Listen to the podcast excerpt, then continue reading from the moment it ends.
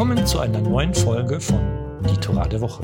Vielleicht überraschend nach einer Pause. In der Pause ist allerdings ein kleines Projekt entstanden, das auch Bezug zur Torah-Lesung hat.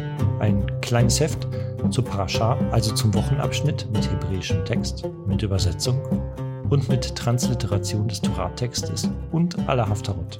Entstanden sind bisher Truma, Vayikra und die Megillat Esther. Geplant ist aber, dass wir demnächst bei Bereshit einsteigen, damit Hefte dann vorliegen, wenn sie tatsächlich gebraucht werden. Aber kommen wir zum eigentlichen Thema. Diese Woche ist anders als die anderen Wochen. Und ist das nicht eine großartige Überleitung oder Anspielung auf Pesach? Pesach beginnt nämlich am Mittwochabend. Das bedeutet, der Schabbat dieser Woche hat keinen eigenen Wochenabschnitt, wenn man so will, sondern ist Shabbat Chol HaMoed Pesach also der Schabbat der Zwischenfeiertage von Pesach. Es wird dementsprechend Shemot 33,12 bis 34,26 gelesen. In diesem Abschnitt bittet Mosche darum, dass Gott ihm seine Herrlichkeit zeigt. Gott stimmt zu, aber sagt ihm auch, dass er ihn nur von der Rückseite, wenn man so will, sehen darf und nicht von Angesicht zu Angesicht. Gott befiehlt Mosche, neue Tafeln des Bundes anzufertigen. Mosche nimmt diese neuen Tafeln auch mit auf den Berg Sinai wo Gott ihm seine Herrlichkeit dann offenbart, während er seine 13 Attribute der Barmherzigkeit verkündet. Es wird geboten, die drei Feste zu feiern, Pesach, Sukkot und Shavuot. Am Shabbat Chol Moed lesen wir noch einmal aus dem Abschnitt Kitissa und setzen nach der Episode mit dem goldenen Kalb ein. Mosche steigt ein zweites Mal auf den Berg und kehrt mit neuen Tafeln zurück. Was wir nicht finden, ist ein größerer Abschnitt, der sich mit dem Pesachfest und dem Auszug aus Ägypten beschäftigt. Lediglich nur ein Vers des Tora-Abschnittes handelt direkt vom Pesachfest. Das Fest der Mazot sollst du beachten.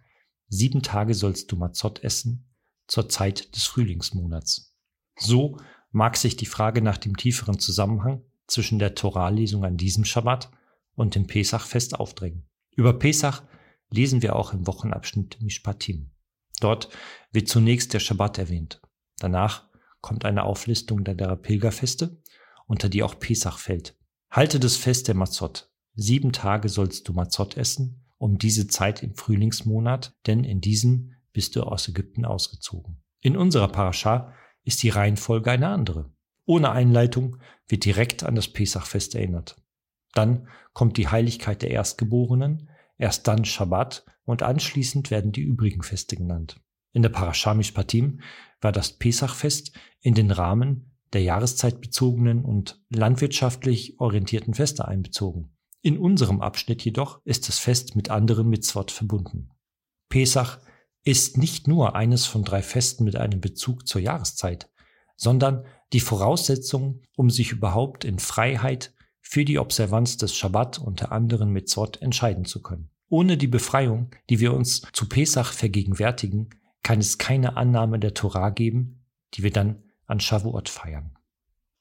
Damit Shabbat Shalom und Chag Pesach Sameach. Die Auslegung stammte übrigens von Chaim selber.